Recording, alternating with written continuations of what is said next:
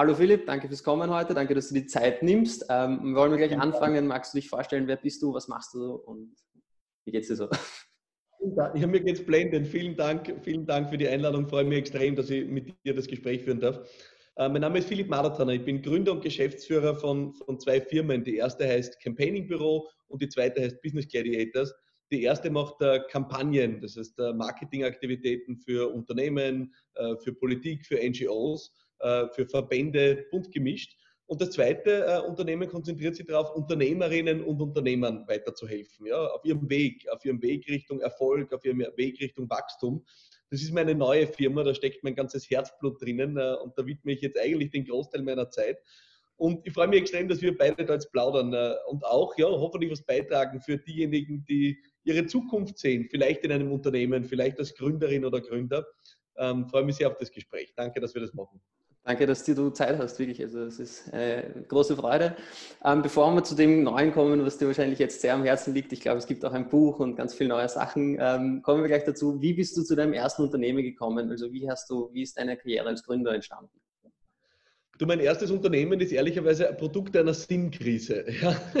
Also ähm, ich habe eigentlich mir nie gedacht, dass ich Unternehmer werde. Ich habe auch keinen Hintergrund. Meine Eltern waren jetzt nicht Unternehmerin oder Unternehmer. In meiner Familie ehrlich gesagt niemand. Ja, also weder Onkel noch Tante noch Großeltern. Also es gibt keine Unternehmerinnen und Unternehmer in meiner Familie. Also der Weg ist alles andere als vorgezeichnet. Ich habe äh, mhm. meinen ersten Berufswunsch, an den ich mich erinnern kann, äh, der war ungefähr mit ja, also es gibt mehrere Berufswünsche. Wir alle wollten vielleicht irgendwann einmal Pilot oder Astronaut oder sonst irgendwas werden, aber mein erster äh, ernsthafter Berufswunsch war ungefähr mit 13 Jahren, da wollte ich Hoteldirektor werden. Ja? Äh, das war das Erste, was ich angestrebt habe und habe auch deswegen äh, meine Schulausbildung dann so gewählt. Äh, ab 14 habe also äh, die ersten vier Jahre Realschule absolviert und habe dann eine höhere Schule absolviert im Bereich Tourismus. Habe also eine Ausbildung gemacht, die mich aus meiner Sicht irgendwann dann qualifiziert hätte für den Job und habe das großartig gefunden. Das hat mir extrem getaugt und ich habe auch äh, immer wieder dann auch in Hotels mal dazwischen gearbeitet, Praktikum gemacht und danach auch äh, nach dem Abitur und der Matura äh, in dem Bereich gearbeitet, ein halbes Jahr. Aber das Leben ist halt das, was passiert, während wir unsere Pläne machen. Ne? Also es, äh, es, kommt immer anders. Und ich bin dann äh, im ersten Jahr meines Studiums, ich habe begonnen, internationale Betriebswirtschaft zu studieren, bin ich plötzlich in die Politik reingerutscht. Ja. Okay. Ich habe mich auch ehrenamtlich engagiert, so wie du ja auch, äh, und war äh, Obmann einer, eines Schülervertretungsverbandes ja, äh, und habe da meine Zeit reingehaut und mich ehrenamtlich engagiert und da wirklich viel Herzblut investiert und bin dann eines Tages auf eine Politikerin gestoßen, die gesagt hat, äh, ich bräuchte Unterstützung, äh, willst du nicht mein Mitarbeiter werden im Parlament? Ja, äh, cool. Und dann für sie begonnen zu arbeiten und dann hat ja, eines das ergeben, da war ich äh, 21 Boah. oder 20. Ja, das war mein erster, eigentlich mein erster Fulltime-Job. Ja. Cool. Und die Politik hat zur Ansicht, dass sie Menschen dann ungern freigibt wieder. Ja? Also es ist wie so ein, äh, wie so ein äh, Kreislauf, der dich selten dann wieder ausspuckt. Ja? Mhm. Und ich habe dann wirklich viele Jahre im Politikbetrieb verbracht äh, habe mich da hinaufgearbeitet, war dann äh, Pressesprecher, war also verantwortlich für die Medien- und Pressearbeit äh, einer Parteiorganisation, äh, bin dann Marketingchef dort geworden und irgendwann auch Kampagnenchef und, ja. und habe dann wirklich Wahlkämpfe gemacht. Ja?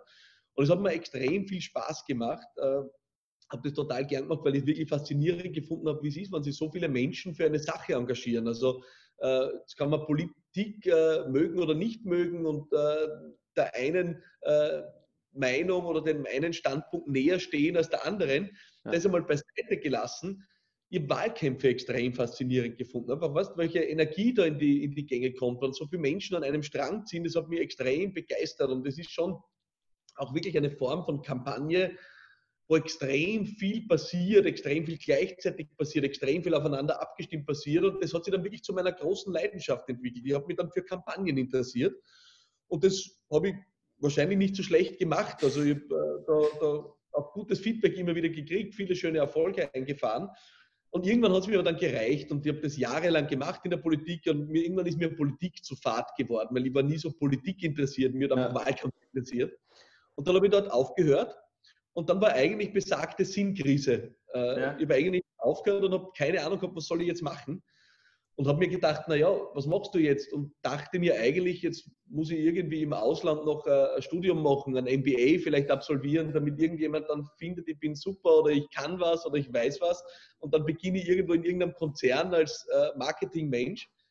Und das hat mich aber nicht erfüllt. Und dann habe ich wirklich ein paar Monate eigentlich Sinnkrise gehabt und irgendwann habe ich gedacht, okay, du könntest auch eigentlich eine Firma gründen könntest ja. Unternehmer sein, wobei ich keine Ahnung habe, wofür. Ja, also ich habe nur gelesen immer wieder von den tollen Startups, die alle so super Ideen haben und jeder macht ein Technologie-Startup und verkauft es danach um Millionen und ich habe mir gedacht, okay, wie kriege ich das hin?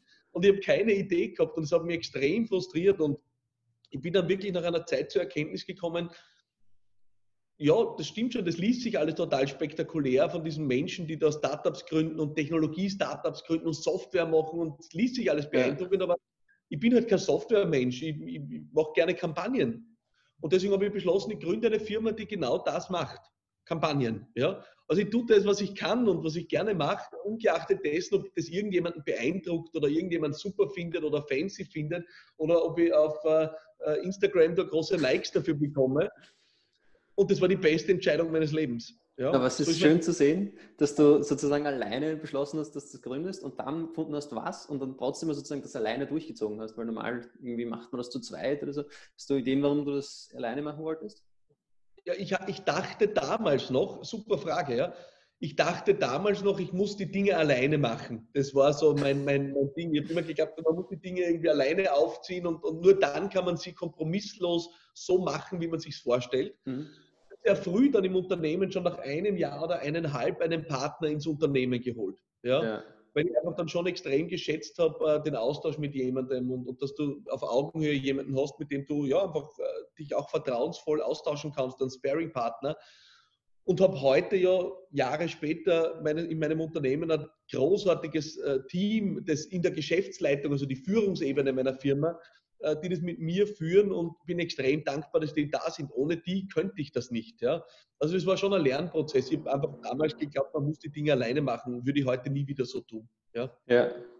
Das heißt sozusagen, ein Team aufbauen ist immer irrsinnig wichtig. Und jetzt hast du dann ein nächstes Ding und wie, wie ist das entstanden? Wie hat es sich angefühlt, sozusagen das, was du gegründet hast, aufgebaut hast, das abzugeben? Wie war das für dich? Es hat sich super angefühlt, ja. ähm, extrem super. Ähm, weil ich es ja nicht äh, weggelegt habe, äh, quasi, dass mein Baby jetzt sozusagen hergegeben habe. Ich habe nur die Führung de facto übergeben. Also ja. ich habe ein großartiges Führungsteam in meiner ersten Firma und die führen eigentlich das Unternehmen. Ich bin auch noch im Führungsteam, aber ich kümmere mich eigentlich nur um die Vision, um die Strategie, um die Werte im Unternehmen, aber nicht um das Daily Business, nicht ja. um das Geschäft des jeden Tages. Also ich mache keine Kampagnen mehr, ne? ich, ich steuere keine Projekte mehr, und das machen die anderen und das fühlt sich extrem super an, weil so kann ich mich auf mein neues Baby konzentrieren. Und, und das ist entstanden, wie es oft passiert, aus einer Unzufriedenheit. Ja, mhm. Ich war einfach unzufrieden mit zwei Dingen. Die eine Sache, die mich unzufrieden gestimmt hat, war meine erste Firma. Wir haben da bewusst entschieden, dass wir ein sehr hochwertiges Angebot schaffen im Bereich der Kampagnen. Auf Deutsch gesagt und übersetzt sehr teuer. Ja? ähm, das heißt, viele können sich das nicht leisten. Ja. Und es kommen sehr oft Unternehmerinnen und Unternehmer zu uns, die wirklich großartige Ideen haben, aber die dann nicht mit uns arbeiten können, weil es einfach zu teuer ist. Ja. Und das hat mich gestört, weil die haben große Leidenschaft und ich arbeite extrem gern mit Menschen, die Leidenschaft haben. Aber gleichzeitig müssen wir hier schauen, dass unsere Dienstleistung, die wir anbieten, die sehr komplex ist, wir auch damit unser Geld verdienen, weil wir am Ende unserem Team das Gehalt zahlen wollen und, und uns weiterentwickeln wollen. Und deswegen haben wir gedacht, das muss ich anders lösen. Ja? Und der zweite Punkt, mit dem ich unzufrieden gestimmt hat, war, ich habe wirklich jetzt 15 Jahre lang Marketing gemacht, im weitesten Sinne, Marketing, Kommunikation, Kampagnen. Ja. Und ich habe schon oft festgestellt, dass viele Unternehmen glauben, Marketing ist die Lösung für alles. Ja? Und das glaube ich nicht. Ja, ich glaube, man muss manchmal als Unternehmerin, als Unternehmer echt seine Hausaufgaben machen. Ja, man muss manchmal echt uh, tief an der Wurzel arbeiten, an der Strategie, an der Führung, an der Kultur im Unternehmen. Ja, man muss vielleicht das Angebot verbessern. Also man muss, man kann nicht immer nur ein bisschen Feenstaub drüber. Ja, und dann ist die Welt wieder in Ordnung. Und das glaube ich nicht. Und aus den beiden Unzufriedenheiten sind die Business Gladiators entstanden, weil die tun zwei Dinge. Erstens, Sie arbeiten mit Unternehmerinnen und Unternehmern an ihrer Substanz, an ihrer Strategie. Mhm. Und zweitens, sie tun es auf eine Art und Weise, die leistbar ist. Ja? Und das heißt, wir machen es nicht in Form einer klassischen Beratung, sondern wir haben extrem viel Online-Produkte geschaffen, Online-Mentorings, äh, Online-Kurse, äh, Webinare, Workbooks, mhm. äh, Do-it-yourself-Programme. Ja? Und wir tun das, damit möglichst viele an diesem Wissen teilhaben können. Ja? Und das sind die Ziele meiner neuen Firma und das erfüllt mir extrem, daran zu arbeiten. Okay, ist schön. Das heißt, eigentlich nimmst du sozusagen dein altes, wirklich teures Produkt und stellst es irgendwie der, der breiteren Masse zur Verfügung. Eigentlich ja. Fast, eigentlich ja. Klingt fast schon wie ein Sozialproduktprojekt eigentlich. Finde ich echt schön. Also, schön also, ich glaube auch wirklich, dass auch jemand, der, der übergeordnete Ziele oder größere Anliegen verfolgt, ich glaube, es ist kein Widerspruch, damit auch Geld zu verdienen. Überhaupt Definitiv. nicht, ja. Ähm, weil du leistest ja, Impact kannst du auf so vielen Ebenen mhm. leisten. Ja? Und, und wir machen im Campaigning-Büro als Ausgleich dafür, dass wir halt extrem Premium sind, sehr viele Dinge auch pro bono als Projekte. Ja? Also ohne Bezahlung immer wieder.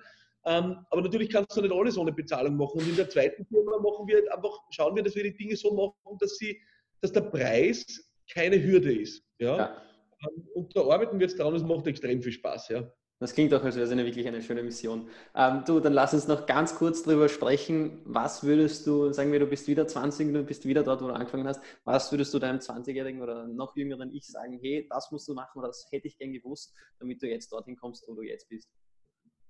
Na, es hat einen Grund, warum, wir, wir sprechen ja vielleicht nicht darüber, es hat einen Grund, warum mein Buch Alles wird gut heißt. Ja? ja. Ähm, der Grund ist, ich glaube, das ist das, was wir wissen sollten, auch in jungen Jahren. Und das ist auch das, was man mir, glaube ich, nicht oft genug hätte sagen können. Alles ist gut. Entspann dich. Ja? ja. Entspann dich. Es wird super. Ja? Du wirst deine Ziele erreichen. Es kann länger dauern, als du glaubst, ja? Äh, weil einfach das Leben kein siebenminütiges YouTube-Video ist. Ja?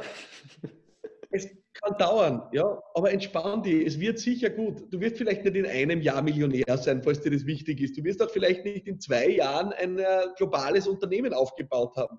Ja. Aber wenn du dran bleibst, wenn du Zeit investierst, wenn du Herzblut investierst, wenn du das machst, was deine große Leidenschaft ist, dann wird was Gutes für dich herauskommen. Ja? Also alles wird gut, entspann dich. Ja? Äh, das ist, glaube ich, die Botschaft, die hätte ich damals nicht genug hören können, weil ich gehöre zu der Sorte, Mensch, die, die große Ziele haben und die sich damit einfach oft extrem viel Stress machen und extrem viel Druck machen. Und ich habe das in jungen Jahren noch viel mehr gemacht als heute. Ich mache es aber heute immer noch. Ja, und deswegen, deswegen habe ich das Buch vielleicht auch für mich geschrieben und es steht immer da in meiner Nähe. Ja, und, und, und deswegen lese ich auch selber immer alles wird gut. Entspann, entspann dich, entspann dich. Du hast genug Zeit, alles wird gut. Ja, es geht nicht so schnell, wie du glaubst. Du überschätzt, wie schnell die Dinge wie schnell Dinge möglich sind. Es ist nicht so schnell, wie du glaubst, ja. Aber du wirst es möglich sein. Ja? Finde ich eine wirklich, wirklich schöne Nachricht. Du, danke, Philipp, für deine Zeit und wir sprechen uns danke bald. Ja? Vielen Dank. Ciao, ciao.